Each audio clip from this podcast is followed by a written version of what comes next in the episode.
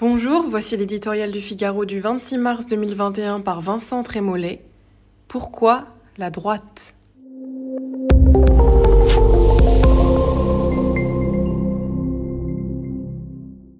En décidant du jour et de l'heure sans se soucier de l'actualité immédiate, sans connaître le calendrier électoral des prochains mois, sans faire l'arrêt au stand du parti, Xavier Bertrand a bousculé le fragile équilibre qui maintenait une famille politique dans le secret des stratégies, l'attente d'un recours providentiel, l'élaboration de subtils départages, le rêve hasardeux d'un ralliement à Emmanuel Macron.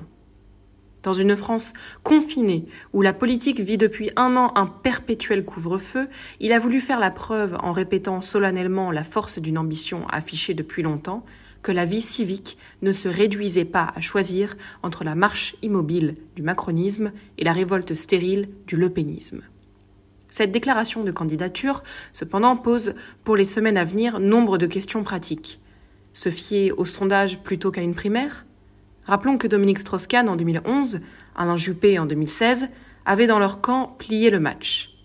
Dépendre d'une victoire à un scrutin régional mouvant Valérie Pécresse et Laurent Wauquiez ne manqueront pas de raisonner ainsi, et cela nous fera au moins trois candidats, sans compter les Barnier, Retailleau, Lisnard. La primaire a tous les défauts de la Terre, mais à la fin, il n'y en a plus qu'un. Dans la réponse à ces questions, unité ou division, nous verrons si le virus de la bêtise contamine encore la droite, ou si le fait d'avoir été positive à tous ces variants l'a enfin immunisée. Mais cette annonce restaure surtout une interrogation plus profonde. Pourquoi la droite? Pour sortir Macron? Empêcher Le Pen? S'attabler enfin au banquet après des années à picorer les restes?